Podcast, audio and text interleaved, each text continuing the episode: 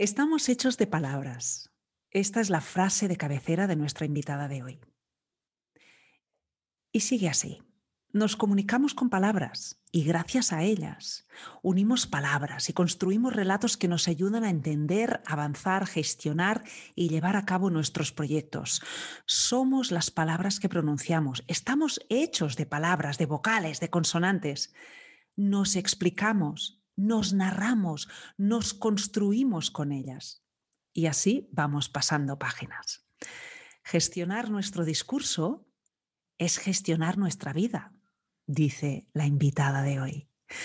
La vida profesional y también la personal. ¿Y si construyeses un mundo nuevo con tus palabras? Ella, dice, lo hizo un día y por eso está aquí aprendiendo. Bueno, más que aprender, yo creo que hoy vamos a aprender de ella, de esta escritora, guionista y experta en comunicación, master trainer en presentación y liderazgo, experta en coaching de equipos, especialista en metodologías creativas, formadora en habilidades comunicativas en el programa Entre Iguals de la Universidad de Valencia, una persona que imparte talleres sobre escritura creativa, lectura, oratoria, etcétera, etcétera, etcétera, etcétera. Un etcétera larguísimo, tan largo que os voy a dejar toda su información en las notas del episodio porque vale la pena que la conozcáis en profundidad. Fanny Grande, bienvenida. Hola Nina, hola. ¿Qué tal? que si, me hacen un electro me, intuban. Bueno, son tus palabras, ¿eh? Es, que son... es que no puedo estar más de acuerdo con todo eso. Es que te, te, escuchaba a ti y decía, es que es verdad, es que estamos hechas de palabras y con las palabras construimos realidades y nos vinculamos unas personas a otras y bueno, y así nos vinculamos tú y yo, la verdad, por las palabras. ¿Y crees que somos lo suficientemente conscientes de ello? No, de entrada. Lo que sí que he visto a lo largo de mi experiencia es que una vez se pone el foco ahí, es como todo, cuando pones la luz, toma relieve y, y a partir de ese momento es como, yo lo veo en las clases, la gente dice, ah, yo no sabía que esto era tan importante. Digo, es que tú cambias una palabra y cambias la narrativa, es como otra historia. Si tú te dices, tengo miedo, no es lo mismo que si dices, tengo pánico. O sea, hay palabras que de verdad que en general construyen la realidad, ¿no? Yo siempre animo a que a la hora del desayuno que eliges si café, si té, si leche, eh, si bebida vegetal, bueno, que elijas también con qué palabras voy a empezar el día hoy. A ver, ¿qué menú tengo de palabras? ¿Que esto te va a solucionar los problemas? Bueno, igual sí. igual un poco sí que te ayuda, si no a solucionarlos, vamos a ser realistas, a enfocar, a gestionarlos, a tener un poco más de esperanza de cara al día. Yo animo mucho a que desayunemos también con las palabras del día. Buena, buena, buena idea. ¿Cuántos años llevas dedicada a, la comunicación y a, bueno, al aprendizaje? Porque dices que, que, sigues aprendiendo, pero sobre todo también ayudando a los demás y orientando en ese terreno, ¿no? Pues llevo desde los años 90 en medios de comunicación. Entonces llevo muchos años. Tengo ahora 56 y empecé a los 25 en el mundo de, la televisión, que es donde me inicié. Y bueno, este, este, este podcast de hoy, desde que tú y yo hablamos, luego espero que me dé tiempo a encontrar, a explicarlo, me ha llevado de verdad al origen de por qué me dedico a todo esto. Fíjate, Nina. Cuéntalo, cuéntalo, tenemos tiempo. Aquí nadie, nadie pues nos dice cuánto tiempo tiene que durar el episodio, somos libres. Pues, pues, primero fue la mentoría que tuvimos tú y yo, que bueno, animo a todos a que por favor sigáis este podcast, sigáis a Nina en redes, porque eh, es que yo hice eso, yo que soy muy activa en redes y me dedico a eso profesionalmente, vi todo lo que estabas ofreciendo y te pedí una mentoría y de repente me contestaste y digo, no puede ser. Y digo, sí, sí que puede ser porque yo también hubiera contestado. Yo también soy mentora. Y, y, con esa idea que tenía y que la tengo y que la pondré en práctica en 2023, si no pasa nada, si no pasa nada porque es que me han salido muchos proyectos desde que hablamos. Qué bien. Sí, sí, y quiero hacer un podcast sobre la, la parte de, interna de la comunicación, la gestión interna. Y, voy a lo que te decía, no, no pierdo el hilo. Yo me he dado cuenta, porque pensando, ¿y por qué es para mí tan importante enseñar a las personas a que gestionen su comunicación antes de la exposición pública. O sea, ¿por qué tengo esa obsesión en que tengan una, en apoyar toda mi propuesta eh, docente en la autoestima, en el autoconocimiento, en la asertividad, en los valores? y además de muchas otras cosas, pero me doy cuenta es que yo empecé en la televisión en los años 90 y no tenía ninguna preparación de nada y me cogieron en un casting porque comunicaba muy bien y buscaban una persona que transmitiese valores a los niños y niñas. Y yo trabajaba en una editorial con libros, con profesores y por lo que fuere me eligieron a mí, pero ni era actriz, ni había sido, no, había hecho pantalla. Y acabé tomando ansiolíticos. O sea, acabé totalmente traumatizada, mi familia lo sabe, esto lo he contado creo que ninguna vez, eh, en alguna entrevista así más en profundidad lo he dicho, para mí fue una experiencia muy dolorosa la fama, porque no me interesaba nada la fama, me gustaba mucho comunicar, pero todo lo que venía después era como muy terrorífico, ¿no? Y yo era una chica, bueno, soy una chica de un pueblo del Horta de, de Valencia, eh, muy arraigada a mi familia, a mi gente, y me vi en un mogollón, Nina, perdí toda mi intimidad, bueno, fue terrible. O sea, entiendo que participaste o que, te estrenaste como presentadora, de, conductora de, televisión. en un programa de muchísima audiencia y que te pasó aquello de, ir por la calle y no poder ni dar un paso. Nada, no poder ni dar un paso porque era la primera televisión autonómica que se iniciaba en los años, en el 89, el primer programa infantil que fuimos con otro presentador, Diego Braginski y yo, y fue todo el principio, entonces fue también un impacto muy positivo en toda la sociedad, o sea, era normal que la gente me reconociese, pero yo no estaba preparada para eso. A mí me gustaba comunicar, pero lo que venía después, mm. no, lo pasé muy mal. Ese tema de la fama súbita da para un episodio entero. Yo, si quieres, si quieres me, has dado una, me has dado una idea para hacer un episodio entero porque los, los procesos que, que, se desencadenan cuando, cuando alguien pasa por eso Em, yo creo que no hay ninguna mente humana preparado para, para, tal adversidad. ¿no? Yo siempre hablo de adversidad cuando hablo de fama súbita, porque es una adversidad. Una adversidad es aquello que de repente nos ocurre de la noche a la mañana y para lo cual no estamos preparados ¿no? para, para gestionarla con, con, con, un éxito, mm, en fin, mm, relativo o relativamente bueno ¿no? o satisfactorio. Entonces, eso, eso da para, para otro podcast. Haré, haré un podcast de la gestión interna y un libro de cómo no ser un juguete roto, porque me ha salido muchas cosas de todo esto. Bueno, pues oye, esto, esto puede ser un, episodio para, para, otro día. Pero para el episodio de hoy, a mí me ah. gustaría que explicases a, a, los oyentes de Tu Voz, Tu Éxito que es, ah, cuál es el tema que has escogido. Pues he escogido la gestión interna de la comunicación. Este es el tema que he escogido que me apasiona. Vale. ¿A qué llamas la gestión interna de la comunicación para que los oyentes se sitúen? Pues hacemos como una raya aquí, ¿vale? A ver, aquí. Entonces, esta es la exposición pública donde tú vas a hacer un speech o vas a cantar o vas a un programa de televisión. A, a mí me gusta esta parte. Todo lo que tienes que hacer aquí antes de ir aquí. Porque si no haces esto, aquí puedes tener mucha técnica, mucha presencia, mucha lo que sea, pero si no está arraigado bien en la parte de la gestión interna, la gestión emocional, mm, lo vas a sostener con mayor dificultad y si pasa algo, no lo vas a sostener. Yo he visto oradores magníficos con un nivel académico extraordinario y los he visto romperse en público porque la frase que tenían que decir no la han dicho y se les ha activado un auto boicot y los he visto acabar llorando en un rincón. Los he visto, yo con mis propios la, en general salimos al ruedo eh, sin prepararnos eh, demasiado. ¿Es posible que hagamos eso, no es que sí?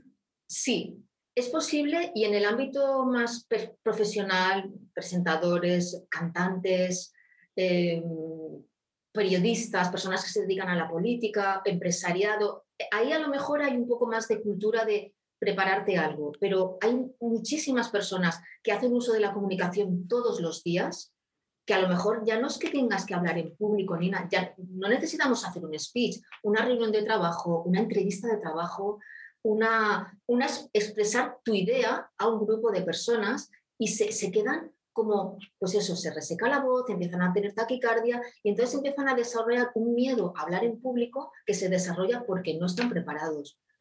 Siempre digo, nadie entraríamos a un, a un, quirófano a operar a corazón abierto. ¿Por qué? Pues porque no eres cirujana cardiotorácica ni nada de eso.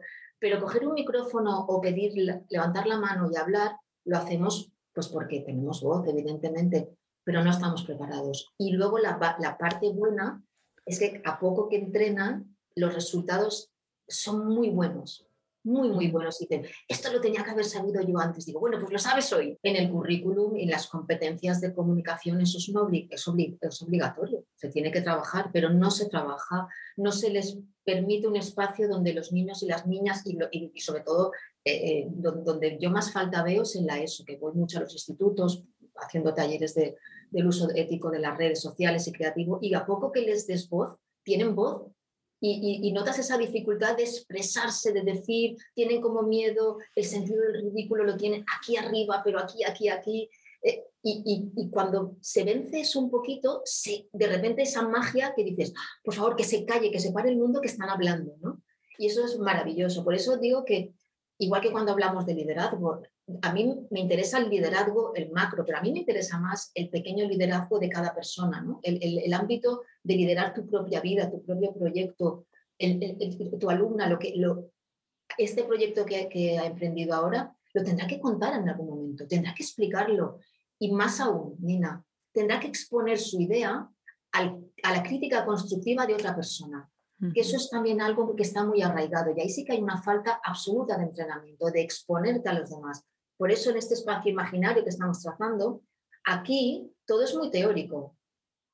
Aquí te tienes que aprender a gestionar, pero luego tienes que pasar aquí y de verdad exponerte mm. a la mirada, a sostener la mirada, a, escuchar lo que otras personas pueden aportar a tu trabajo y eso enriquece mucho también. El miedo a hablar en público, que es para lo que me contratan muchas veces, no se va en, en casa, en tu casa no se te va, no se te va no admitiendo preguntas del público. El miedo a hablar en público se va gestionando aquí la parte emocional y, sabiendo bien toda la estrategia comunicativa, qué modelo comunicativo, trabajando bien todas las herramientas, la, asertividad, mil cosas que hay, pero luego te tienes que exponer. Y eso sí que veo que, además de esa falta de la que tú hablas, no estamos muy acostumbrados a exponernos a la mirada y a la aportación de otra persona. Y esto me gusta mucho en las formaciones, mm. cuando salen a este espacio, no la primera clase, pero a la segunda clase que ya llevamos como siete u ocho horas trabajando, al siguiente día de clase, pasan de aquí a aquí como, como agachaditos, ¿no? De, ay, por favor, por favor, pero están en un espacio seguro, se hace un pacto de no agresión y ves como les cambia, es que les cambia hasta el cuerpo, se ponen como, ¿sabes? Más así y se sientan como si les hubiera pasado algo, bueno, les ha pasado algo muy bueno. claro.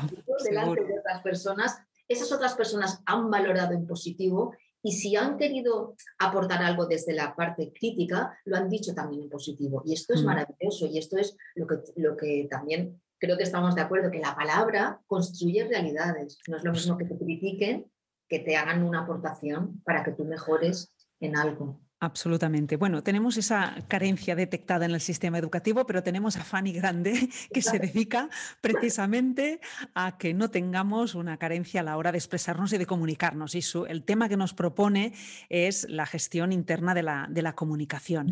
Y os voy a dejar en las notas del episodio todos los enlaces de, de interés y también bibliografía que, que ella quiere eh, proponer y que, bueno, yo les soy, voy a ser la primera en, en leer eh, algunos de los libros que, que, Fanny va a proponer. En las notas del episodio también os dejo eh, el enlace a mi newsletter. Sabéis que os podéis unir a, ella. Si lo hacéis, la recibiréis eh, cada viernes. Y, al final de la newsletter hay un espacio para que podáis proponer eh, temas mm, o hacer consultas acerca de la voz, lo, que, lo que queráis. También sabéis que podéis entrar en directo aquí en el podcast. Fijaos, con Fanny ocurrió esto. Hizo una tutoría gratuita conmigo y, fue, tan, fue tan placentero y tan inspirador hablar con ella eh, que, y ella está, está unida a mi newsletter, recibe mi newsletter y no, no sé, no recuerdo eh, qué tema, no sé si era un tema que hablábamos del miedo, no sé qué, que me respondiste y tal, y, dije, ostras, ¿y por qué no entras al, al podcast y, el miedo como aprendizaje, el miedo como aprendizaje.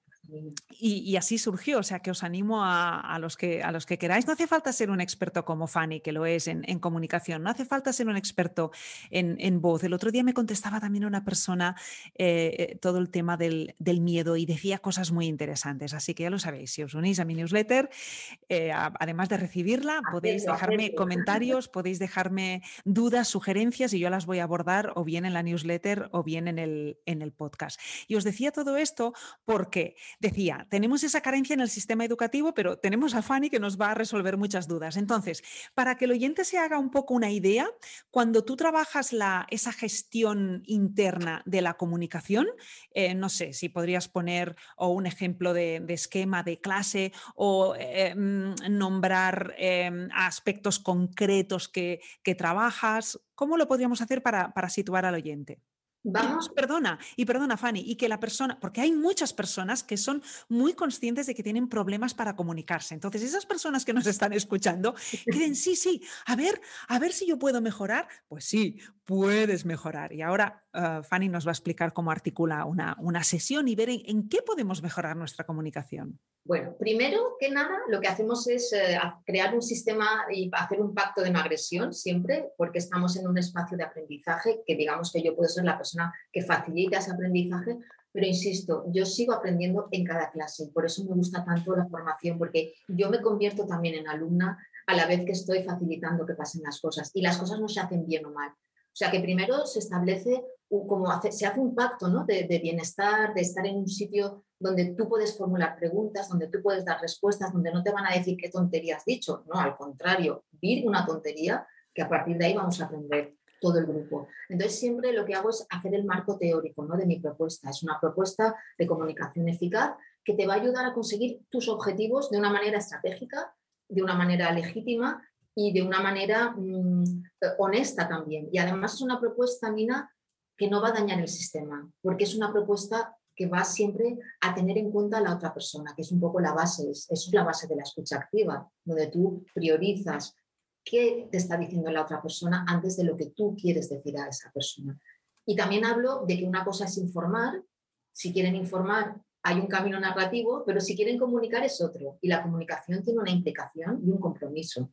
Y a partir de ahí, pues vamos entrando en, la dinámica, me presento, les pido que se presenten y luego les hago un test que es muy bueno que siempre sea en directo, porque durante la pandemia lo he hecho online y me perdían las reacciones corporales, porque son preguntas que siempre pongo el ejemplo de, la danza, ¿no? Cuando la música te golpea y el cuerpo reacciona, ¿no? Pues son preguntas de estas que en la presencia ves la maravilla de, la comunicación no verbal. Entonces la primera pregunta es, ¿tú quién eres? Y se quedan de, pero, pero ¿quién soy? Pero ahora, yo digo, no, dentro de media hora. Pues bueno, a mí me gusta mucho en mis clases incorporar el sentido del humor, por supuesto, bienvenido. Y entonces les hago un, lo, tengo aquí en, les hago un cuestionario de unas, vamos, es un cuestionario que son ocho preguntas, no es más. Y antes de eso hago mi juramento hipocrático, que es que ni soy psicóloga ni, he venido ahí a hacer terapia, porque igual que aquí en este espacio separado de la exposición pública y la gestión interna, yo también sé cuál es la línea que, separa lo que yo hago de lo que hacen los profesionales de la psicología. De hecho, yo empecé a estudiar psicología y luego lo dejé y hace ya muchos años que colaboro con Consuelo Torres, que es psicóloga, y a veces ella ha derivado a alguna persona que ha ido como paciente y lo que le faltaba era una técnica de oratoria para su presentación de la tesis. Y yo he tenido en formación personas que yo he detectado en este trabajo que había algo más, algo tocado, por decirlo más coloquial, de la autoestima y yo ahí no me puedo meter, ni yo ahí suspendo la formación, no sigo cobrando por ese trabajo porque es un fraude. Entonces, lo digo porque antes de hacer este cuestionario, que parece que es para hacer terapia, digo, no, esto es para que tengas ese kit de autoconocimiento mínimo y a partir de ahí empieces a elegir cuál es tu modelo de comunicación. Entonces les pregunto quién eres, les pregunto qué haces, y ahí ya es como, ¿cómo que quién soy y qué hago? Digo, bueno, no sé, a veces será lo mismo, otras veces. Bueno, es un cuestionario que al final va a la esencia, ¿no? A, tu, a tu esencia para que a partir de ahí elijas con esa esencia cómo la vas a mover en el espacio cuando salgas a la parte pública. Luego les pregunto qué le hace feliz. Perdona, ¿cómo vas a mover esa esencia en la parte salgas a la parte pública? Claro. Tienes que conocer tu esencia. Porque una de las cosas que pasa, Nina, es que mucha gente, por un golpe de fama o por un encargo profesional o por lo que sea, se ven obligados a estar en este espacio y los ves que tienen el mensaje, pero no tienen el foco, por ejemplo. Perdona, cuando hablas de esencia, ¿a qué te refieres? Porque puede ser un tanto ambiguo. ¿Te refieres a valores? ¿Te refieres a... Cuando hablo de esencia me refiero a lo que tú eres como persona, como ser humano, que luego de eso puedes imantar toda tu propuesta comunicativa, profesional o escénica o lo que sea. Cuando hablo de esencia es en comunicación decimos que cuando la persona está alineada con el mensaje, hay una verdad que llega, o sea, mm. llega la comunicación. Entonces, no hablamos de actrices y actores porque hay una técnica actoral y sería otro ámbito. En el ámbito en el que yo me muevo, que son personas que quieren comunicar, contar o, o algo profesional o personal, tenemos que tener clara, vale, ya sé lo que es, el talento. ¿Cuál es tu talento? Cuando hablamos de esencia, es ese talento que te construye, que es un poco que has avanzado es el final de, ese, Vale, no lo decía porque me estaba, me estaba yo intentando responder a mí misma cuál es mi esencia y no había manera de responderme. O sea, por eso no sabía si hablabas de valores, de, defectos y virtudes, de, de mm, no, sé, de puntos fuertes o débiles. Eso viene luego, pero tu esencia es tú, quién eres tú, por eso, quién eres, qué haces, qué te hace feliz, ¿Qué te apasiona? Esa es otra pregunta. ¿Qué te da miedo? Que esta es la pregunta. Hacemos un listado de miedos, los miramos a los ojos, aprendemos de ellos. Otra pregunta es ¿qué te enfada? Hay que saber qué es lo que te enfada. Por eso que el cuestionario es muy para que al final tú te conozcas un poquito más por dentro, porque ahora lo estoy haciendo más rápido porque es un podcast, pero esto es un ejercicio que dura bastante rato. ¿Es lo que tú llamas kit de autoconocimiento mínimo? Sí. ¿E-, ¿Es eso?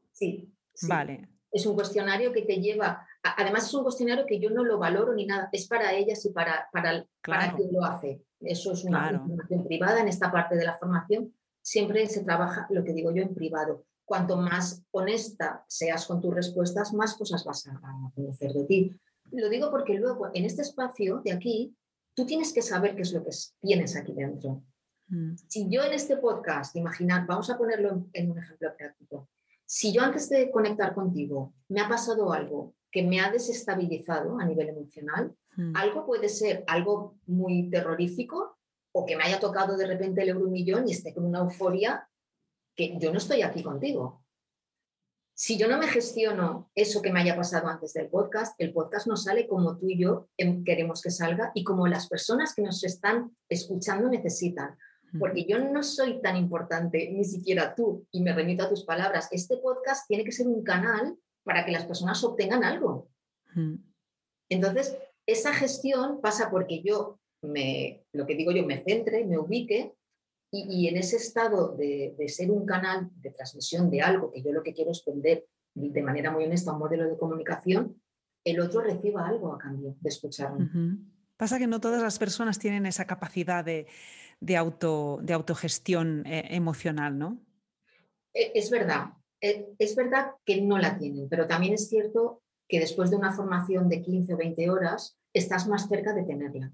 Y luego es como todo, se practica, porque si tú no tienes si no hay ninguna patología detectada a ver, temas de egos, de cosas de límites, de lo que sea, todo eso nosotros más o menos con un cuestionario de ocho preguntas no vamos a poder profundizar en nada, pero podemos ir detectando zonas, porque si tú detectas que te enfada, que te hace perder el control, qué mm. cosas, qué, te hace diferente a los demás, también te vas a mirar hacia adentro, por ejemplo, las diferencias. Si tú estás en armonía con lo que te hace diferente, vas a poder gestionar mejor un público diverso, un alumnado diverso, una mm. persona de tu equipo totalmente diferente a ti. Mm. Entonces, se trata un poco de conocernos, de prestar atención a las cosas que nos pasan por dentro, para que luego cuando vayamos a la parte pública, de una, de, una parte tú ya sabes lo que te pasa, no te lo van a señalar. Y eso, si hiciéramos mm. un DAFO, que es una, una herramienta de, de mm. análisis, en la parte de debilidades, si tú ya sabes cuál es tu debilidad, nadie te la va a señalar. Y además, sabiendo cuál es tu debilidad, ya la has podido convertir en una fortaleza. Entonces, todo este cuestionario y luego todo lo que, lo que trabajamos, pues te ayuda a que entres en contacto un poco con lo que tú con lo que tienes por dentro. Hacemos también respiración consciente, hacemos un check-in de cómo están por dentro.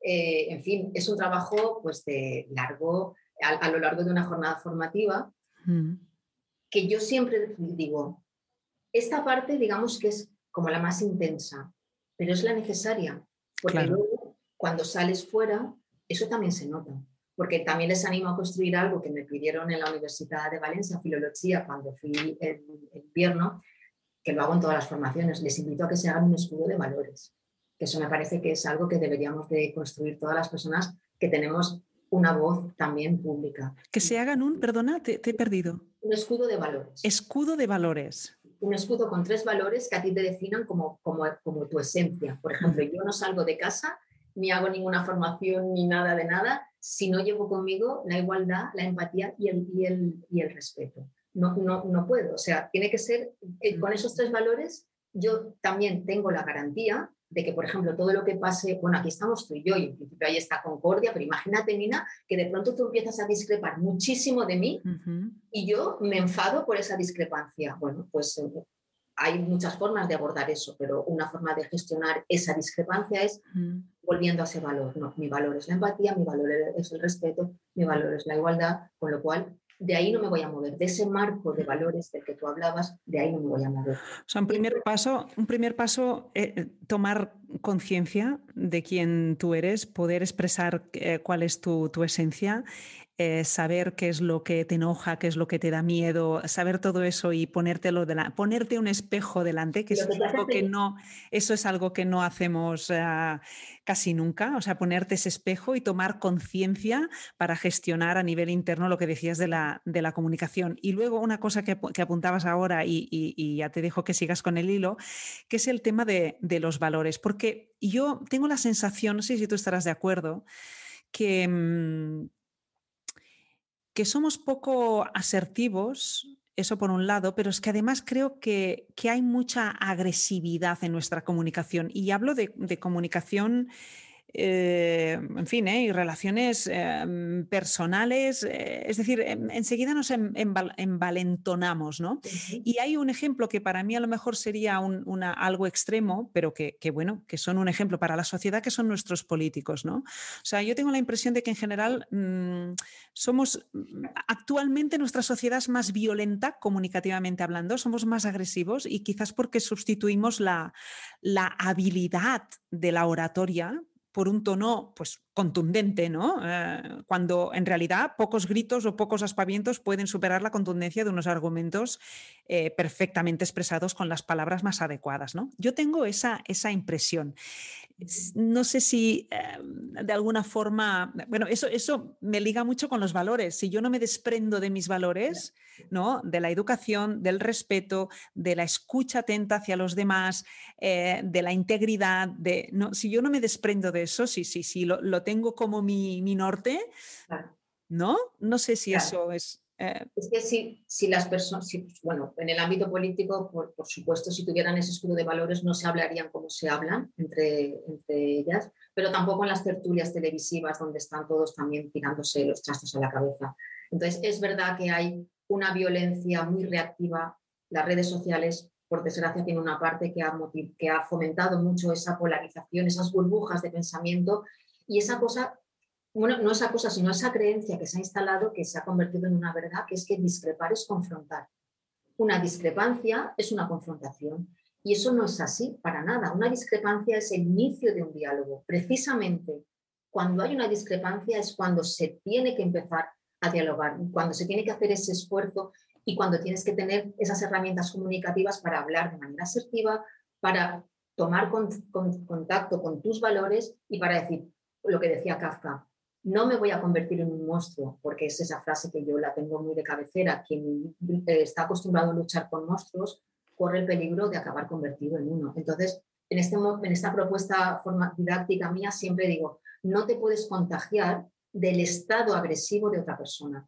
Y hay una parte en la formación que es cómo defenderse de un ataque verbal, que es el tema estrella. Ahí yo tengo que priorizar los tiempos, porque cuando sale esto, un tema que yo le he dado dos horas, al final son cuatro horas de curso y yo no pasa nada porque priorizo, soy muy flexible en los contenidos, porque hay una grandísima demanda. Y ahí es cuando eso suele pasar en el tercer día de formación, estoy hablando de, la formación larga, es cuando la gente dice, ah, claro, por eso nos decías que lo del escudo de valores era complicado. digo, claro, es que la comunicación eficaz, cuando hay, buena, cuando hay un buen ambiente, se habla, se dialoga, el reto es cuando eso se enrarece o cuando hay una diferencia de opinión. Ahí es cuando de verdad tenemos el reto. Y si tú sabes utilizar tu asertividad y qué técnicas asertivas, cómo puedes repreguntar, cómo puedes mirar, enfocar la mirada, cómo puedes poner tu cuerpo delante de otra persona y cómo puedes coger aire, respirar y decidir qué es lo que quieres hacer.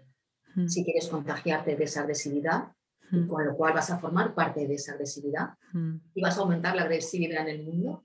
O quieres ser una persona asertiva, una persona empática, una persona con la comunicación no violenta bien arraigada y dar una respuesta asertiva. Esto es compatible con ser contundente, con ser persuasivo, con saber poner límites, con decir tu opinión. Entonces, mm, es verdad que, que, que, yo comparto totalmente lo que ha dicho, Nina. Lo que ocurre es que todo esto en Twitter no se puede hacer y en las televisiones no se hace. En los modelos de comunicación que están recibiendo, que es lo que a mí me preocupa, las personas más jóvenes, es agresividad, confrontación y no, no diálogo. Y eso sí que a mí me preocupa también como Sí que es preocupante, sí. Em, porque además, no sé si, es decir, nosotros eh, necesitamos esas herramientas, cuando digo nosotros, las personas que, que se dedican a, que se dedican que se dedican a lo que sea, pero que la comunicación es ah, una, un elemento muy, muy potente en su, en su oficio, en su profesión. Entonces, esas personas, por supuesto, tienen que, adquirir esas herramientas y, y, mejorar. Pero es que no solo esas personas, es que también en la vida diaria. Mira, hoy me ha pasado una cosa, y es que, bueno, Fanny y yo tenemos muchas cosas en común. Una de ellas es que nos gusta nadar. Bueno, me da la vida. Sí, sí, yo también soy, bueno. Entonces, hoy estaba en la piscina nadando y voy a una piscina aquí en Madrid que está petada, como se diría sin lenguaje coloquial, pero la gente es muy ah, educada. Podemos estar ocho en una calle, pero oye, nadie se salta. Y hoy una chica mm, venía detrás mío y me, y me ha dado, sin querer me ha dado. Entonces hemos salido del agua y me dice, perdón. Y digo, no, no te preocupes, no pasa nada. Dice, ya me voy, ya me voy. Digo, no, no, hace falta mujer, no, no, de verdad. Ay, gracias, Elo. Sí. O sea, hemos mantenido una conversación de 20 segundos, las dos pidiendo disculpas, no te preocupes, con una sonrisa, bla, bla, bla. Este, este hecho es importantísimo, porque en la piscina es un, es un lugar donde, donde a veces se choca y, hay gente que no pide disculpas. Y entonces a ti te sale el pronto decir, de nada, te sale un poco mal, nada, perdona, disculpa, ¿no? O sea, que la, comunicación a nivel, a nivel cotidiano, de, entrar en un lugar y decir buenos días, buenas tardes, de, de, responder con una sonrisa, de escuchar, de no ponerla directa. Es decir, tú hablas de comunicación eh, para, personas y formas a personas que, que, necesitan la comunicación y comunicarse bien como el aire que, respiran, pero es que también en la vida cotidiana, ¿no? Sí, sí, sí. No, pero sí, sí, precisamente donde más me gusta trabajar es personas que no se dedican a, a nada que tenga que ver con la exposición pública, que son trabajadores y trabajadoras de la administración, que son personas que se dedican a cosas que no tienen que ver con el periodismo ni con nada de eso. Esas son las formaciones donde o en los, en los institutos o en los colegios, donde es lo que tú dices, el, el, gestionar ese preciso instante que lo cambia todo, entre enfadarte o sonreír y decir, bueno, pues no me ha dado una patada en el agua a propósito, vamos ocho en la calle, es pararte, es no ser reactivo. Para mí es la, esa, esa, ese comportamiento reactivo me, me, gusta, me gusta mucho trabajar en prevención, en prevención de ese comportamiento reactivo. Y, y mira, pasó una cosa muy divertida en una de las formaciones que al día, a uno de los días me dice, oye, que mi hermana quiere venir a, este curso. Digo, ¿y eso por qué? Dice, pues porque me ha llamado por teléfono y no hemos discutido. Y yo digo, ¿y eso? Qué bueno. Y dice, pues nada, he hecho lo que he aprendido aquí. Me llamó y cuando noté que me estaba enfadando, claro, había trabajado el cuestionario que te enfada, que te hace perder el control, que te hace feliz, qué tal. Bueno, ella detectó que se estaba enfadando, conectó con su respiración, respiró y eligió qué le iba a decir. Y entonces le hice una pregunta asertiva, le dijo, bueno, ¿tú crees que podemos hablar sin gritarnos o algo así? No recuerdo exactamente. Y la hermana se quedó y dijo, pero tú, ¿qué te has tomado algo? Porque tú estás muy rara, te noto rara. Bueno, al final acabaron maravillosamente y lo único que pasó es que en esta, en esta relación, entre comillas, entre hermanas que siempre estaban discutiendo y que se querían mucho, una de las dos dejó de, de, de contagiarse de este estado, con lo cual la otra eh, de repente, como son sistema, dice, uy, ¿ahora qué pasa aquí? no? Se lo explicó y por eso quería venir la hermana a clase también a hacer lo que, a aprender todo lo que había aprendido la hermana, solo por tomar conciencia e identificar la emoción que, podía volver a desatar esa discusión, respirar y sobre todo ya si bebes un traguito de agua, ya esto es para nota. O sea que pequeños cambios en la cola del, del, banco con las máquinas estas horrorosas que las personas mayores se lo pasan fatal. Es que es en el día a día. Si mira, una de las, de las formaciones que hago desde el 2017 se llama Comunicación eficaz en el, en el entorno laboral y, entre comillas, y personal. Y cuando acaba el curso me dicen, pero esto va muy bien para la vida. Digo, pues claro, si es que las personas asertivas, las personas que tienen en cuenta al otro antes de abrir la boca, son un, un bien para el sistema también, porque luego tú puedes ir a tu sitio de trabajo y, impactar con, esas habilidades adquiridas en tu entorno. Y eso provoca cambios también, Nina. Por eso eh, yo, a mí me interesa muchísimo formar en todos los ámbitos. Donde más feliz me hace es realmente donde lo que hablábamos al principio. No hay una necesidad profesional, sin embargo, cuando se detecta que hay una necesidad personal, ¡pum!, se entra enseguida a la formación, se leen todos los libros, bueno, es una maravilla, porque es como, digo, esto es como si tú vas a una peluquería de estas que te hacen un pelo y tú vas a tu casa y te haces lo que quieres con él. O sea, ¿sabes? Que, que, no son esos sitios que vas y si no vuelves ahí ya no puedes. No, no. Yo te doy el kit para que tú seas autosuficiente con la forma en que tú quieres comunicarte, pero que no te vuelvas a tu casa nunca más diciendo, tenía que haber dicho esto, y que muchas personas vuelven a casa de una reunión, de una reunión familiar o de, o de lo que sea, no habiendo, no habiendo expresado su opinión, lo que decías tú antes, no habiendo dicho lo que sienten, lo que piensan, algo que tienen que decir. Y luego en, en el espacio íntimo dicen, ¿y por qué no lo he dicho? ¿Por qué no me he atrevido? ¿no? Pues ahí estamos, para que se atrevan a decir lo que piensan. ¿Cuál es la, la emoción Em, que más a menudo sale con la que hay que, hay que lidiar? ¿Es el, ¿Es el miedo? ¿Es la ira? Casi siempre es el miedo y el miedo si es por inexperiencia, no me preocupa porque José Antonio Marina dice que el miedo a hablar en público es el más común del mundo y es el más fácil porque con entrenamiento se pasa. Y luego hay uno que cuesta más que es el miedo a ser juzgado. Todas las personas cuando pasan a esta parte de aquí, en la exposición pública, tenemos, yo me incluyo porque yo también vengo de ahí, me lo he tenido que, trabajar, venimos del miedo a ser juzgados, a, ser mirados. Y tampoco me preocupa eso, porque eso es normal. Vemos qué podemos hacer con ese miedo. Y luego hay otro miedo que es para mí es muy divertido, yo que he hecho, eh, he, trabajado también en la técnica actoral y hace muchísimos años que fui actriz, el miedo al ridículo. Este es maravilloso trabajarlo porque este desde el sentido del humor te lo pasas súper bien. Entonces hay miedo a ser juzgado, miedo a al miedo a, al no saber cómo hacer para hablar en público y el miedo al ridículo. Y luego una cosa que he detectado en personas muy profesionales es que tienen miedo a que el público les haga preguntas. Por si no saben las respuestas. Por si, por si hay alguien que sabe más que yo. Entonces, ahí siempre me gusta eh, ofrecer y decir que tú tienes que ir a un sitio teniendo claro que siempre habrá alguien que sabe más cosas que tú de tu tema. Y eso no es un problema eso no es un problema.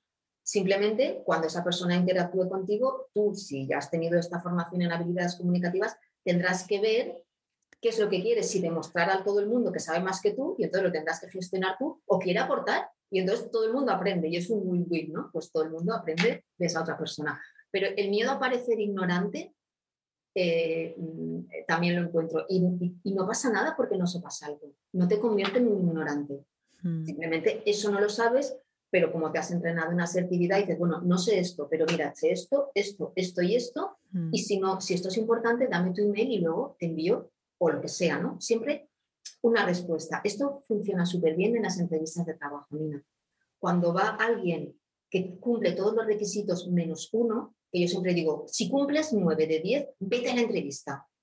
¿Qué tengo que mentir? No, no tienes que mentir pero si cumples 9 de 10, vete. Y cuando te pregunten eso, hacemos un, training de, que, de, qué pregunta incómoda le pueden hacer, entrenamos a la persona a nivel emocional y cuando vayas a ir a una respuesta asertiva, porque a lo mejor esa manera de responder a algo que no tienes, la persona va y te contrata. ¿Por qué? Pues porque ha visto cómo has defendido tu zona de debilidad.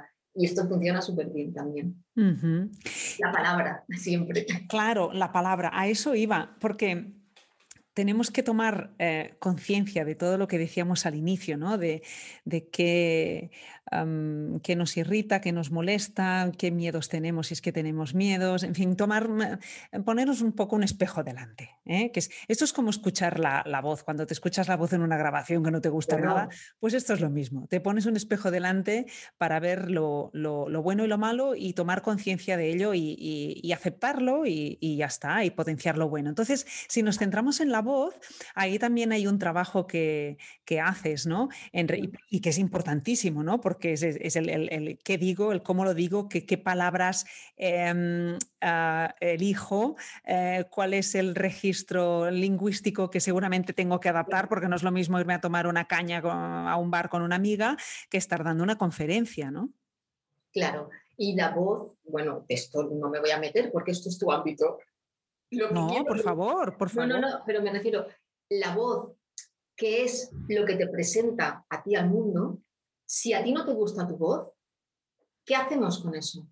Yo no sé si a ti alguna, alguna Gran pregunta. te ha dicho, es que no me gusta mi voz, pues ¿cómo vas a cantar si no te gusta tu voz? Es que esto, en, en esos miedos que antes me has dicho, este es un miedo que no está detectado.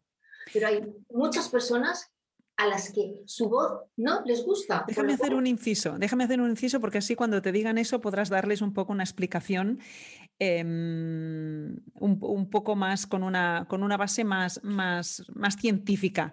Y es que eh, claro, nosotros cuando nos escuchamos, yo ahora me estoy, bueno, me estoy escuchando por los cascos, ¿no? Pero cuando hablamos nos escuchamos por vía auditiva, pero también intracranealmente. Entonces, nuestro, el sonido real de nuestra voz está, está distorsionado en cierto modo. No es el sonido real. El sonido real de nuestra voz es el que escuchamos cuando nos escuchamos en vídeo o en audio. Esa es nuestra voz. Cuando nos escuchamos directamente de aquí, tenemos la vía perceptiva, pero también a través de los huesos que son conductores del, del sonido. Entonces, ¿por qué yo no he conocido a nadie que me diga, me encanta mi voz. No, no, no, muy pocas personas. A todo el mundo le ocurre eso. O sea, estaros tranquilos. Lo que tenéis que hacer en todo caso es grabaros mucho y escucharos más y os acostumbraréis a vuestra voz y, diréis, sí, esta es mi voz y no, no pasa nada. Eh, mm, el, único problema es que no estás acostumbrado a escucharte eh, tu voz real, te la escuchas siempre intracranealmente, te la escuchas un poco modificada, no es la realidad acústica que realmente te te, representa. Y ya está, no pasa nada. Y a partir de ahí, a aceptarlo y, a, amar tu voz, que es preciosa y única y no hay ninguna, ninguna otra igual en el mundo.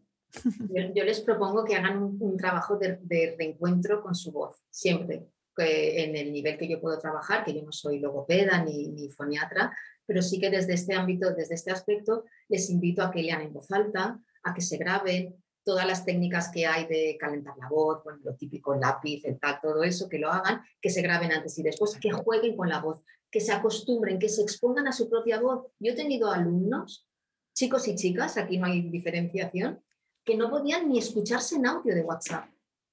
Y decía, pero ¿cómo vas a hacer el examen oral si no puedes escucharte en audio de WhatsApp? No, por favor, no me pongas el audio sea, y, bueno, me acuerdo una vez que le grabé la clase a una persona sin decírselo, porque tenía, tenía una, método, una finalidad, y cuando le puse el audio, me decía, no soy esa, digo, ¿este eres tú? ¿Ves cómo no es tan horrible? Ay, no pensaba que era tan mal, o sea, hay un desconocimiento de la, esto que se llama la, la propia acepción, ¿no? De, de cómo suenas tú, cómo suena tu voz, cómo suena tu cuerpo por dentro trabajamos mucho el cuerpo comunicativo, pues la voz sale de tu cuerpo. Hay personas que hablan y no les gusta la voz y tienen toda la respiración aquí clavicular, aquí atada, que las ves que se están cortando la faringe, que dices, por favor, no hagas eso con la voz. Entonces, esa voz sale de, un cuerpo que tiene que estar dinámico. Hablábamos de natación. Yo les hago que muevan el cuerpo, que anden, que, por, si no pueden hacer deporte, que cierren la puerta, que pongan una música y que, que bailen, que muevan las endorfinas, porque todo eso luego, cuando vayas al espacio público,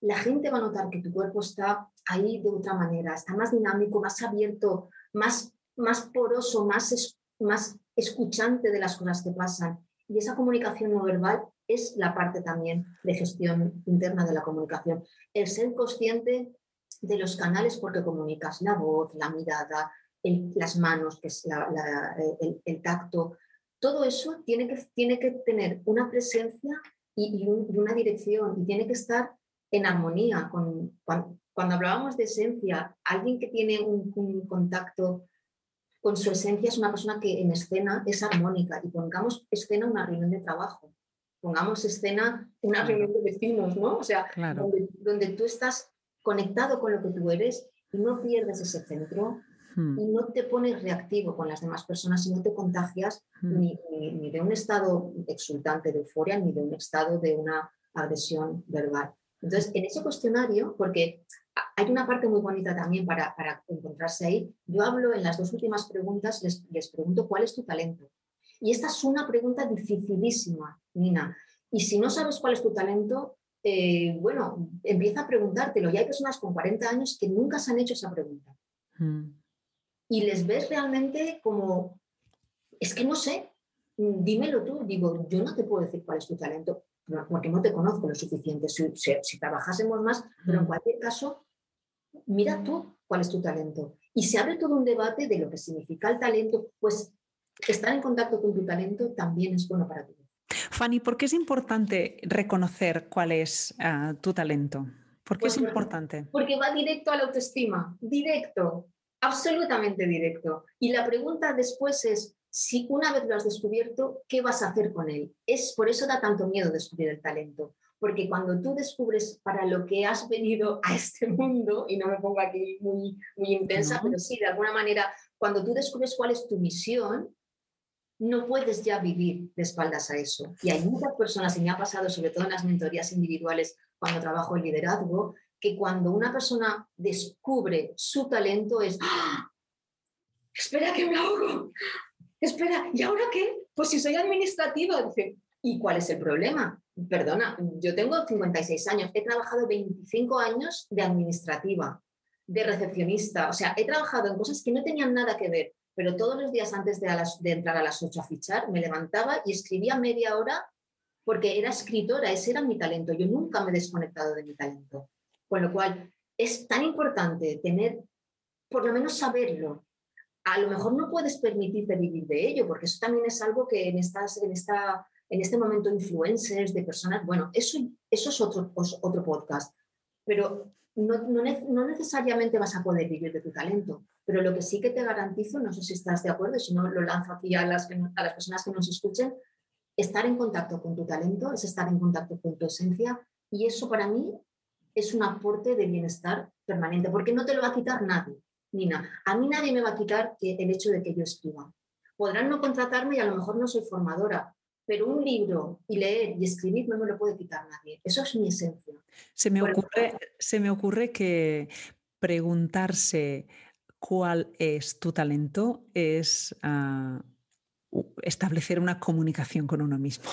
Eh, claro, es que, es, que, el primer diálogo es contigo. Es contigo mismo, es buenísimo. ¿Cómo te hablas? en este cuestionario lo que detectamos es el autoboicot. ¿Cómo tú te hablas a ti? ¿Tú tropiezas y dices, qué burra eres? Pues no, esto lo escucha tu cerebro. Tu cerebro está ahí. Tenemos el cerebro, mira que yo lo siempre lo tengo a mano. Ah, qué bueno, qué bueno, qué bueno. Tenemos el cerebro aquí y tu cerebro está escuchando lo que tú dices de ti. Y tenemos aquí el área de Broca y Wernicke, que son las maravillas de, lo, que esto es otro podcast, el área de Broca y Wernicke, que son la cognición y la, y la forma mecánica del habla. Y si tú te dices eres tonta 40 veces al, día, por la noche tu cerebro es un cerebro tonto. Y eso te, te, inhabilita también, con lo cual es que el primer diálogo es aquí. Las creencias. Eso, ese menú. Creencias sobre, sobre nosotros. Claro, en, este cuestionario, Nina, que es lo que te digo que es bastante amplio el ejercicio, se trabajan las creencias limitantes, se trabaja los sesgos cognitivos, se trabaja los prejuicios, no hacia los demás, sino hacia ti. Porque cuando tú los detectas y los desactivas en ti, tu mirada cambia. Es que se, te cambia, porque esa es la base de la comunicación empática. Es la base de la comunicación. Primero eres tú quien te tienes que escuchar de esa manera empática y no decirte las barbaridades, porque hay personas que a veces con esa autoexigencia que tenemos no necesitamos enemigos, ya tenemos dentro el diálogo ese, que eso es súper tóxico. Es muy tóxico que tú vayas a hacer lo que sea en público, a una reunión, a un podcast, a una entrevista y que digas, es que no sé si lo haré bien, es que no estoy suficientemente, es que voy, es que la ropa me hace gorda, me hace delgada, es que como tú vayas con esa diálogo interno, los demás no van a detectar eso, pero tú no vas a estar bien. No, y, se detecta. Claro, se detecta porque todo, todo, todo, tu cuerpo desprende eso. La intuición, es, la, comunicación es intuitiva. Yo trabajo mucho con la intuición y hay un ejercicio que es muy divertido que les, les trabajan por parejas y les invito a que presenten a su pareja con dos cosas informativas y una intuitiva. Hmm. Bueno, les cuesta la vida lo de la intuición, porque la quieren justificar y les digo, ya no, no justifiques la intuición. Hmm. Di dos cosas informativas, se llama María Ángeles y es mm, informática. Y hmm. mi intuición es que le gusta la escalada. Y ya está, y a lo mejor no le gusta la escalada, pero tú has intuido eso. Tenemos que también volver un poco a la intuición, no para hacer ciencia con ella, sino para incorporarla, para escucharnos también, para, para, ver qué pasa aparte de ese, de ese modelo tan racional que tenemos. Por eso el talento. Y por eso la última pregunta del cuestionario es, ¿cuál es tu superpoder? Si pudieras elegir uno, ¿cuál sería tu superpoder? Claro, eso tiene relación con el talento, ¿no? Y esa es la pregunta con la que cerramos, que siempre también yo le he puesto, pues porque, aunque parezca mentira, la gente lo pasa mal. Hay personas que lo pasan mal con este cuestionario. Ya lo, creo. Ya realmente mal y, y, y, dicen, yo no sé cuál es mi talento. Y esto cuando lo hacemos con alumnado de la universidad bueno, pues eh, lo viven de otra manera, ¿no? Pero con personas con 40, 50 años, a veces se van tocaditas, ¿sabes? lo creo. Lo creo. Volviendo a lo que decías del cerebro, me ha, recordado algo que pasa con los alumnos de canto. Y es que em, cuando estás en una clase de canto, mm, yo creo que el profesor hará un buen favor al, al estudiante si es pesado en el sentido de que no le deje pasar ni una. Y yo siempre digo, porque tu cerebro lo está grabando. Y si tú tienes que hacer, me lo invento, ¿eh?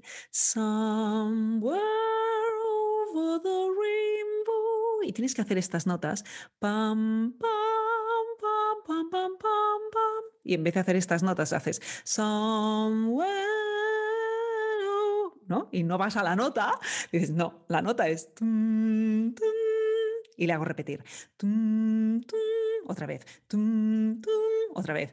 y me mira en cara a decir, ¿esta qué le pasa? Pero además entro en un, en un bucle, ya, no, ya no, le, no le doy ni la consigna de repetir, ya lo hago a lo mejor con las manos. de nuevo, de nuevo, ¿no?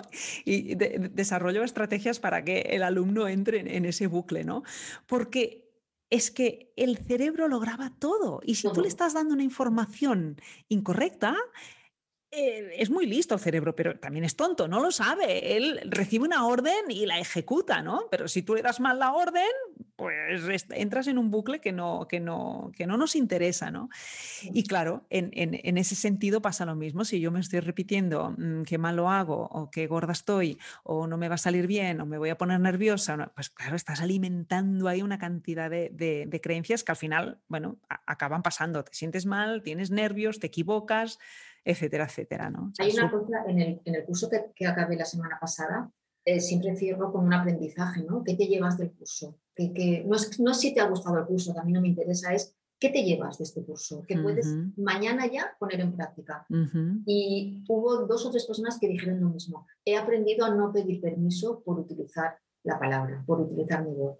Porque eso me ha, acordado, o sea, me ha recordado a mí en clase siendo hiper pesada de no pidas disculpas por hablar. No pidas disculpas por hablar es, bueno, eh, yo quiero decir una cosa, pero no sé si tiene que ver, porque bueno, yo no me interesa ya nada de lo que vas a decir a partir de ahí. ¿Por qué? Porque estás pidiendo perdón por, por, expresarte. Y siempre les digo, no tienes que pedir perdón por existir. O sea, tienes derecho a hablar. Y, y, luego les reparto los derechos asertivos, que es algo maravilloso, que es que tú tienes derecho a hablar y tienes derecho a callar. Tienes derecho pero desde la libertad. Si tú no quieres hablar, no hables, pero que no sea porque no te crees con el derecho a hablar. Y, una de las cosas en que soy especialmente pesada y que les corto el discurso es, además hago el no, así no. O sea, no puedes pedir perdón cada vez que abres la boca. Es, bueno, igual lo que digo es una tontería, pues te callas. Y se quedan así como mirando.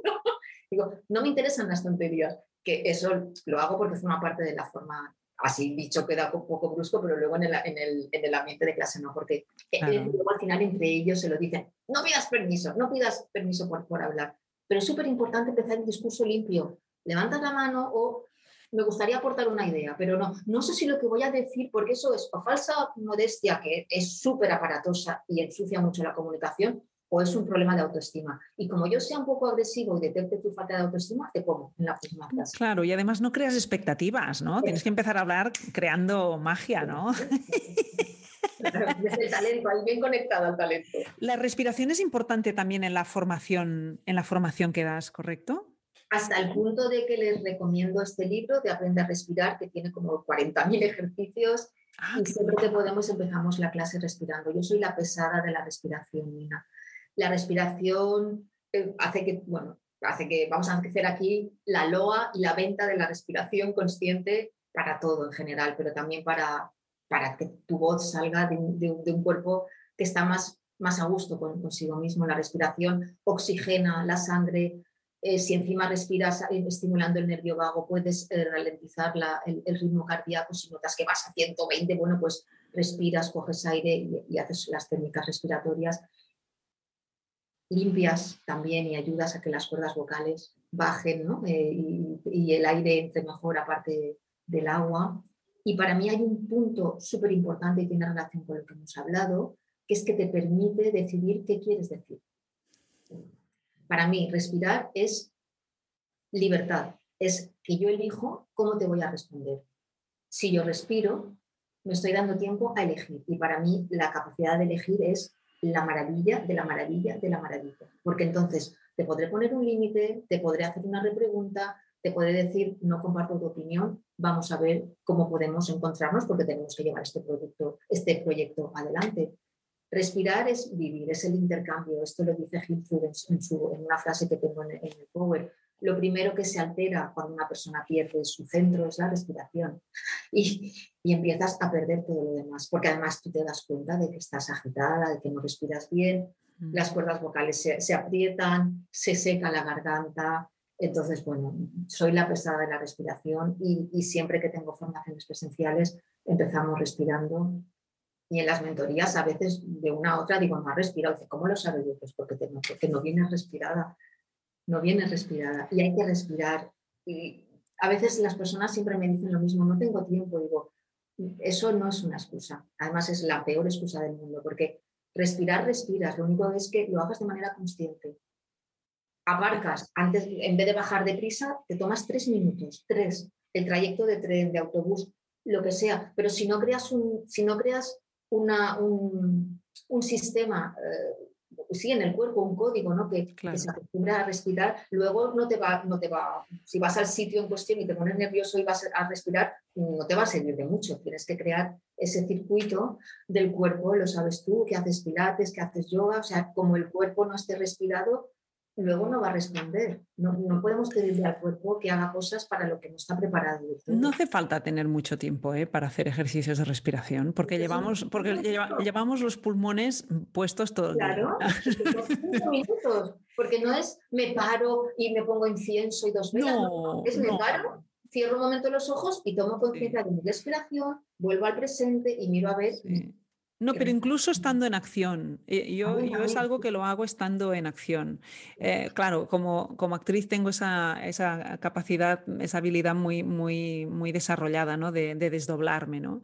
Y yo puedo estar haciendo función y la estoy haciendo, en fin, plenamente metida en la función, pero estoy también de observadora de mí misma y puedo estar pendiente de otras cosas. Y como tengo esa habilidad desarrollada, pero eso lo hago en la vida diaria. Yo puedo estar ahora aquí hablando contigo y estoy pendiente de si estoy muy encogida, de si, no, si me permito, ah, bueno, ahora porque te estoy escuchando, pero si te estoy escuchando, eh, ¿estoy haciendo respiraciones ah, activas o, son pasivas? Es decir, ¿está trabajando mi córtex o, no está trabajando mi córtex y mi, bulbo raquídeo va, va, haciendo lo que tiene que hacer, que es eh, esa respiración automática de la cual yo no me tengo que, preocupar? O sea, de eso podemos estar pendientes eh, siempre, no hace falta, como tú decías, quemar un incienso, poner la luz, no sé qué, no, no, no andando. ¿Cómo respiras andando? Cuando estás sentada durante mm, dos horas al ordenador, ¿estás pendiente de la respiración? ¿Puedes estar trabajando al ordenador y hacer ejercicios? Que se puede hacer, ¿eh? O sea, no necesitas tiempo, necesitas solo conciencia. Fijaos que para todo lo que está explicando eh, Fanny, la, conciencia es súper importante. Es el, lo primero, digamos, que tenemos que, que, conectar, ¿no? Conectarnos con nosotros mismos y, vernos y ponernos ese, espejo para, todo, ¿no? Eh, en relación a la comunicación, ¿no? Esto en, una formación que tuve hace poco con, con si era un, grupo que iba a, un, a, la, bueno, iba a la Sharsa Vives, al debate de oratoria de Sharsa Vives, y es un, eh, es un equipo que, bueno, que trabajaba muy bien y tenía una oratoria magnífica y yo, y yo fui a la última parte de su formación para esto, ¿no? para ver cómo trabajaban la, la comunicación a nivel interno. Y cuando acabaron, o sea, vinieron y me dijeron, es que no sabía que esto era tan importante, ahora entiendo por qué aquí, por qué allá, o sea, conectaron con toda la técnica que tenían de oratoria, con toda la línea argumental que habían eh, trabajado, con ese trabajo magnífico que habían hecho, pudieron enchufar toda esta parte de gestión interna, hicieron un DAFO de su, de su forma de comunicar, bueno, salieron enchufadísimos, como digo yo, ¿no? Y con la sonrisa puesta, que es lo que me gusta, que es esa sonrisa de decir, bueno, ya sé cómo lo voy a hacer, ya sé qué, tengo aquí dentro, ¿no? Ya sé cómo, cómo, cómo, mi voz va a salir de este cuerpo, ya sé cómo tener un cuerpo dinámico. Con esas respuestas que, que por, volver al, inicio, a la esencia de casi de, de, la conversación, ¿no? Que si tú no te preparas no lo sabes. Pero es que en esas fases del aprendizaje hay una fase que tú no sabes que no sabes. ¿Sabes? Entonces, claro, eh, como no lo saben, pues te vive así. Y yo he trabajado con profesionales del ámbito de la medicina, por ejemplo, que me contrataron porque iba a hacer una exposición determinada sobre una cosa y dice, pero es que yo no sabía que existía esto. Y con esa persona trabajé la asertividad, me fui luego al sitio donde tenía que hacer la charla eh, pusimos todo, hasta en el PowerPoint le puse dónde tenía que beber agua porque se olvidaba de beber agua, eh, hicimos todos los anclajes espaciales y estaba totalmente fascinada con, con, con, la técnica de la comunicación, con todo lo que, lo que había aprendido y decía, pero es que esto lo tiene que saber todo el mundo, es que esto no es solo para periodistas. Digo, claro, es que hay que darlo a conocer también, porque tú no sabes que no sabes, entonces no detectas esa necesidad. Y luego vienen con lo que me he inventado para el podcast, que lo vamos a anunciar al mundo, vienen a mí, a profesionales como yo y, como los que nos dedicamos a esto, para que les ayudamos a superar el estrés post-ablático. Esto es novedad de hoy, porque hay estrés postraumático, pues vienen con el estrés post-ablático, que es para las personas que no se han entrenado, que han tenido por una necesidad profesional salir al, espacio público y casi han colapsado. Lo viven como un, o sea, vienen totalmente tocadas porque dicen, es que no podré nunca más volver a hablar en público. Es por poner un símil con personas que han tenido un accidente sí, sí, las hay. y nunca más vuelven a conducir a menos que ese estrés lo traten. Pues yo para este podcast me he inventado el estrés post-ablático, del verbo ablático, que es otro que nos inventamos aquí, y eso tengo dos trabajos a ayudar a, que ese estrés, a que ese, ese, impacto emocional de alguna manera sea minore, pero ¿cómo lo, cómo lo resolvemos? Poniendo mucha estrategia, mucha técnica y, dándose cuenta de que lo que le pasó también es normal que le pasara, porque no estaba preparada para hacer lo que se le había pedido. Entonces, bueno, pues eh, ¿Te gusta tres post hablar? Está, está muy bien encontrado. Y además has dicho otra, has dicho otra, has dicho dos palabras, anclajes espaciales. Sí, los anclajes son, eh, hay anclajes espaciales, anclajes emocionales, que yo creo que esto lo podemos trasladar al, mundo de la escena. Un anclaje espacial es allá donde tú pones un objeto que te va a ayudar a desarrollar la charla. Por ejemplo, el atril es un anclaje pero no te puedes quedar todo el rato detrás de la porque si no la gente no ve tu cuerpo y no comunicas lo que tú quieres comunicar y tienen que ver el cuerpo. Mm. Pero el anclaje, el, el, el, sería un anclaje. Luego un anclaje emocional, por ejemplo, sería si tú en una respiración guiada, que luego ya la hace cada uno en, su casa, cuando inhalas aire, le pones un color y trabajas en esa respiración con ese color y bueno, inhalando y que ese color llegue dentro el día que tú vayas a hacer lo que sea, puedes llevar algo del color de esa respiración, con lo cual te mm. estás anclando emocionalmente a un color que tú en mm. tu espacio privado has trabajado y significa cosas buenas para ti. Y eso es un anclaje eh, emocional, ¿no? Y luego un anclaje físico, pues el teatro pone en puntos donde no te puedes, si te vas de ahí, si te, vas de foco, bueno, pues también sucede que a veces en situación de, estrés escénico las personas deambulan mucho y en ese deambular también deambula su discurso, con lo cual hay que anclarse Y, por ejemplo, yo trabajo en la técnica del storytelling para que inicien en un sitio, desarrollen en otro y concluyan en otro. Y así también les ayudo a incorporar las ideas fuerza. Aquí hablo de la introducción, aquí lanzo el, mi intro, mi primera idea fuerza, aquí hago el desarrollo, cuento y tal, y aquí cierro. Digo aquí, que puede ser aquí, aquí y aquí, pero en tres espacios. Y me ayuda a trabajar esta parte última, que no nos da tiempo hoy, que es para otro podcast, de la comunicación creativa, que ahí es donde utilizo y tiene relación con lo de inventarme palabras. Hay una, hay una herramienta que se llama Flor de Loto, que sirve mucho para adquirir riqueza léxica y para anclarte espacialmente con los discursos. Y esto funciona súper bien, Nina, porque mm. las personas hacen suyo el discurso, el cuerpo integra el discurso, no de manera, no lo memorizan, sino que lo integran, con lo cual, si se olvidan una palabra, no pasa nada, porque tienen 40.000 palabras más. Con lo cual, pueden, además es que es más, es precioso, porque se convierten en lo que te he escuchado en, a ti en, tu, podcast, se convierten en canales de la información que están compartiendo con los demás. Mm, y eso es extraordinario cuando pasa. Entonces, se puede trabajar esas exposiciones en público con anclajes físicos, emocionales y espaciales. En un despacho se pueden hacer anclajes. En tu mesa de trabajo puedes hacer anclajes. Claro. Pero vamos a hacer un regalo a, las personas que nos están oyendo y también pues para, que igual tú ya lo has hecho, porque seguro que igual lo has hecho, y, y que tiene relación con una frase que te he oído, que me la quedo y, le añado otra, que es me gusta la paz. Tú has dicho, me gusta la paz para, para, para cantar, para estar en escena. es necesaria. Eh, con todo esto que estamos hablando del cuerpo movimiento, cuerpo dinámico, todo eso es para luego traer un cuerpo sereno a escena, para que tú cuando hables, hables desde la quietud. La quietud es compatible con el dinamismo, que a veces dicen, me tengo que estar quieto, no, tienes que estar sereno, anclado, con los dos pies, y entonces en las respiraciones esas les hago una guiada que es que sentados en la posición base, la posición base es la posición vertical, abierta, simétrica y estable que se reproduce también en la silla, con lo cual es la misma posición, que es, no estás con las piernas cruzadas, no estás con las piernas así separadas, y entonces les, les invito a que las plantas de los pies las peguen mucho al suelo, porque eso es otra cosa el cuerpo, el, lenguaje no verbal, tú por aquí lo puedes de, alguna manera de trabajar, pero de cintura para abajo no controlas mucho el, el, cuerpo, es más difícil. Entonces, muchas personas cuando se sientan, de repente encogen los pies y es muy divertido porque voy uno a uno aplanándole los pies y entonces les propongo, y este es un poco, bueno, regalo, una, aportación, que hagan la respiración y, con una música que les pongo de bossa nova, muy de, de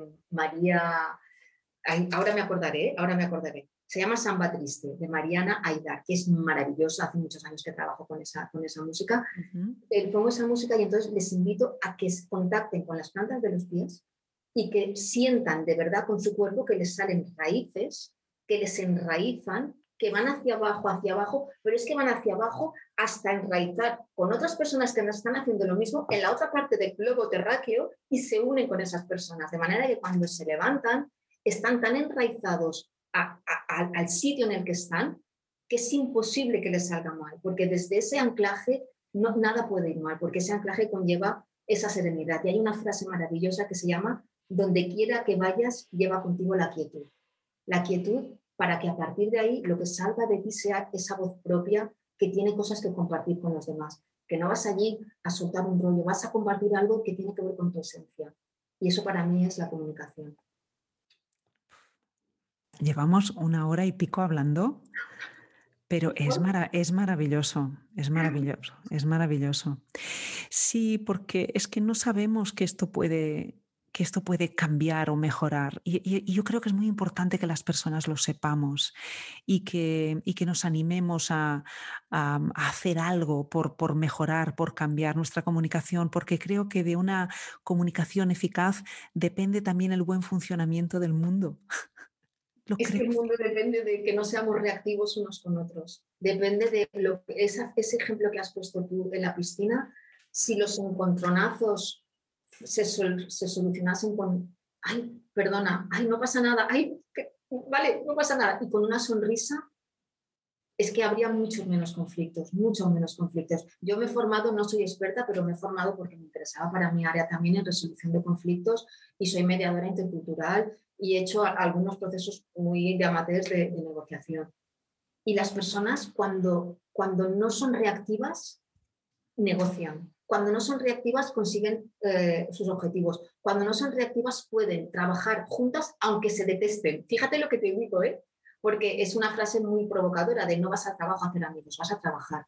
Entonces tú puedes llegar a puntos de encuentro con esa comunicación eficaz de no voy a ser reactiva, voy a tratarte con respeto, voy a tratarte como a mí me gustaría que tú me tratases. Y a partir de ahí vamos a reconocer, identificar las diferencias y vamos a buscar qué es aquello que nos une. ¿Para qué? Para hacer este proyecto, para hacer esta obra, para hacer los puentes de Madison que vas a hacer o que estás haciendo, para cualquier proyecto que tú tengas que hacer. Mira, hay una de he dicho al principio que toda esta conversación que se inició contigo hace unas semanas me ha llevado un poco a ver cuál era mi necesidad, ¿no? de, que nadie pase por la angustia que yo pasé y de acabar tomando ansiolíticos con 25 años, que es horroroso. Eh, otra de las cosas, ya con una decisión más racional, cuando decidí hacerme guionista y no hacer más pantalla, yo leí un artículo de John Carlin que hablaba del oficio de pacificador.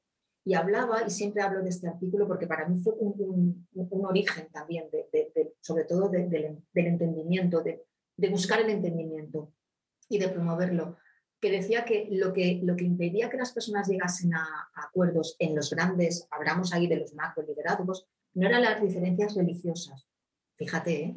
no eran las, diferencias económicas, ni siquiera las, las políticas, era el ego de los gobernantes.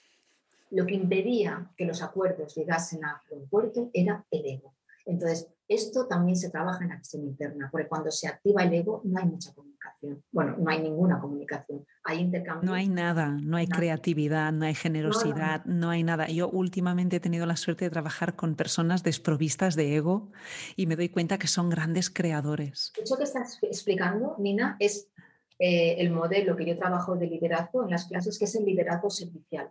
Hay un libro que se llama El liderazgo servicial, que es el modelo que yo trabajo en los liderazgos. Y es precisamente lo que te estás diciendo. El líder servicial prioriza el equipo y que el equipo consiga el objetivo. No prioriza lo que él o ella quiere. Prioriza lo que es bueno para el sistema. Es muy sistémico. Y se toman las decisiones que son buenas para conseguir lo que es bueno para el grupo. En este caso, lo que es bueno es que la obra salga bien, no lo que él quiera una cosa u otra. Entonces, ese, y ni, siquiera es delegar en los otros, es priorizar las necesidades del equipo, que es la base también de la comunicación no violenta, de la escucha activa. Priorizar al otro. Si tú como líder lo que quieres es tener este modelo autocrático de lo que yo diga o consultas, pero consultas como algo de maquillaje, haces el paripé de que consultas opinión, pero en el fondo lo que se hace es lo que tú dices, bueno, pues ahí tampoco hay ninguna riqueza ni, y ahí, ahí sí que no hay creatividad. La creatividad justo nace del conjunto, de cuando expones a los demás de, oye, tenemos que alcanzar este objetivo. ¿Cómo lo vamos a hacer? Que es lo que también hago en las formaciones. Yo vengo a facilitar la formación, pero lo que yo digo no va a misa. Esto es una provocación para que luego todas busquéis en la bibliografía, en los enlaces, en todo lo que os, lo que os proporciono, incluso que, que contrastéis lo que se dice aquí, pero que tú decidas cuál es tu modelo. Y los líderes serviciales hacen eso. Ponen en valor el producto final, o sea, el equipo. Eso es lo más importante. Y, los, y, en, los trabajos de equipo, realmente los equipos que consiguen el, éxito son los equipos que son escuchados, que tienen ese proceso de conversación, sobre todo equipos que tienen la libertad de formular preguntas. A mí los equipos que se formulan preguntas desde la libertad son los equipos que funcionan bien.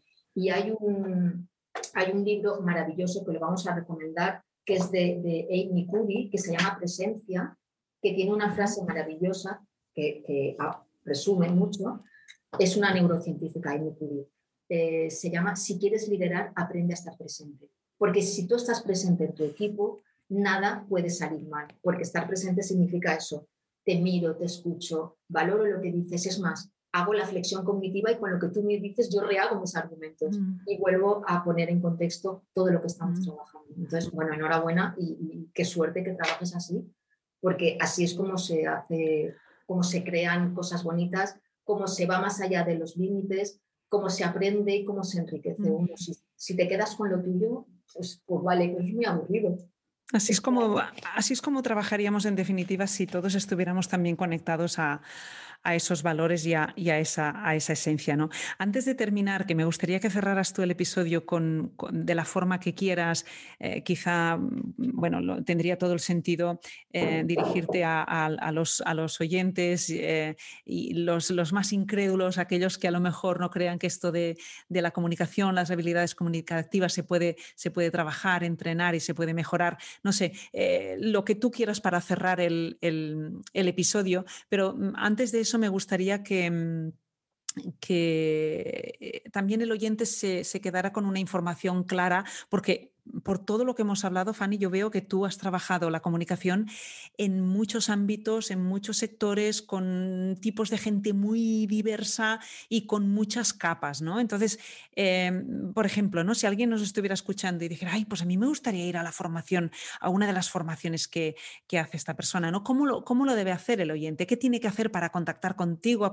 ¿Tienes una agenda de cursos? ¿Cómo se puede hacer esto? En este momento, y por, lamentablemente después de la pandemia, tuve que cerrar el pequeño espacio que había abierto donde yo podía dar clases presenciales. Entonces, ahora yo no tengo posibilidad de ofrecer formaciones largas. Las formaciones que hago son, me las contratan. por encargo, ¿no? Claro, lo que sí que hago son mentorías individuales. Eso lo puedo hacer y me pueden localizar en cualquier, o sea, me pueden conectar, como es súper fácil, entrar en mi página web o por Instagram y ahí hablamos.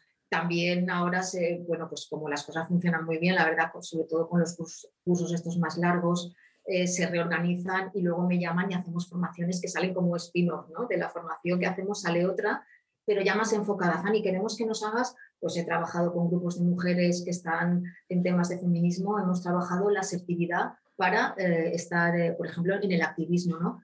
Y, y, ha sido una maravilla porque es lo mismo, no sabía que eso existía, ¿no? Y hemos podido incluso establecer modelos de diálogo súper respetuosos. Mm, entonces, de momento, ojalá pudiese tener mi propio centro, de momento no me lo puedo permitir, pero bueno, las mentorías están ahí y, puedo también tenerlos en cuenta de cara a alguna formación que se puedan mm. incluir. O incluso grupos que te puedan encargar, ¿no? Porque eso es... Porque yo voy a bibliotecas, bueno, me voy a Andorra y todo a dar clases este, este año, dentro de nada. Mm. Y, en fin, no me gustaría ofrecerlo porque también es un poco, Nina, yo como, como, como formadora y, como alguien tan mm. comprometida con el uso de la palabra, me falta eso, me falta un sitio donde ofrecer todo esto a mm. grupos de personas, pero es que es muy difícil ser autónoma. Claro muy complicado, es una batalla diaria que yo asumo con una sonrisa enorme, pero bueno, soy consciente de que es complicado y no puedo ahora. Bueno, pero a partir de aquí, si a alguien le interesa, puede, puede, tiene esta opción de contactar contigo, como vamos a dejar todos los enlaces en las notas del episodio, pues es, fácil contactar contigo y a partir de ahí ya establecer esa, esa conexión y la, y la, la, forma de, de, entrenamiento o de trabajo, pues ya, ya se verá. Y no sé, eh, ¿cómo, ¿cómo, te gustaría terminar eh, el episodio?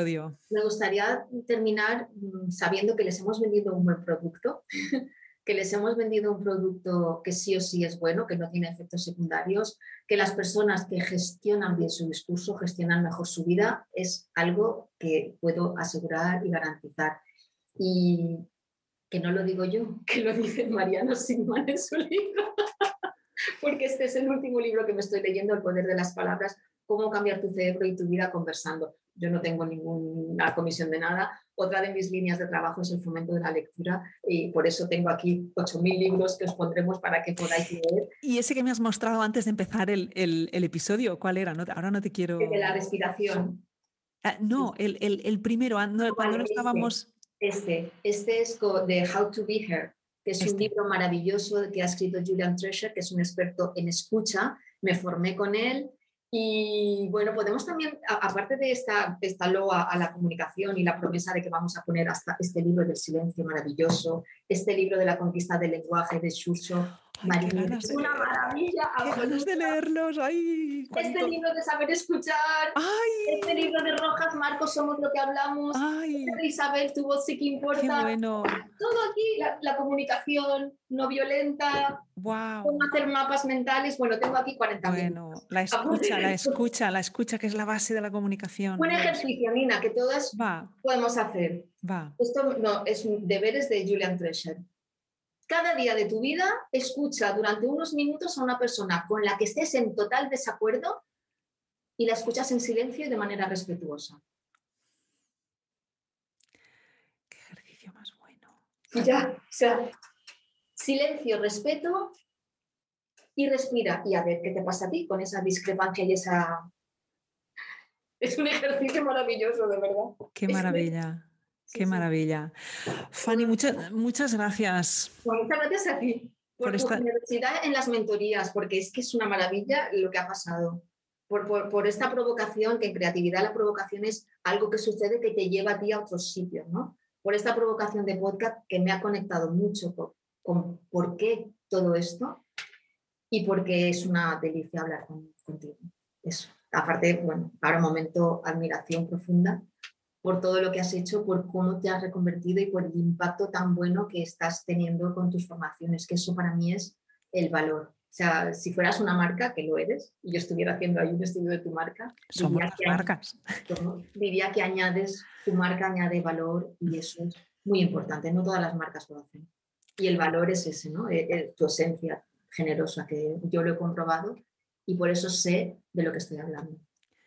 Fanny, muchas gracias y mm, es, ah, es, muy inspirador que hables de valor cuando hablas de, comunicación y déjame decir que, que, la voz, mm, para mí, o así yo lo siento y lo promuevo, es un valor individual de cada, de cada ser humano. ¿no?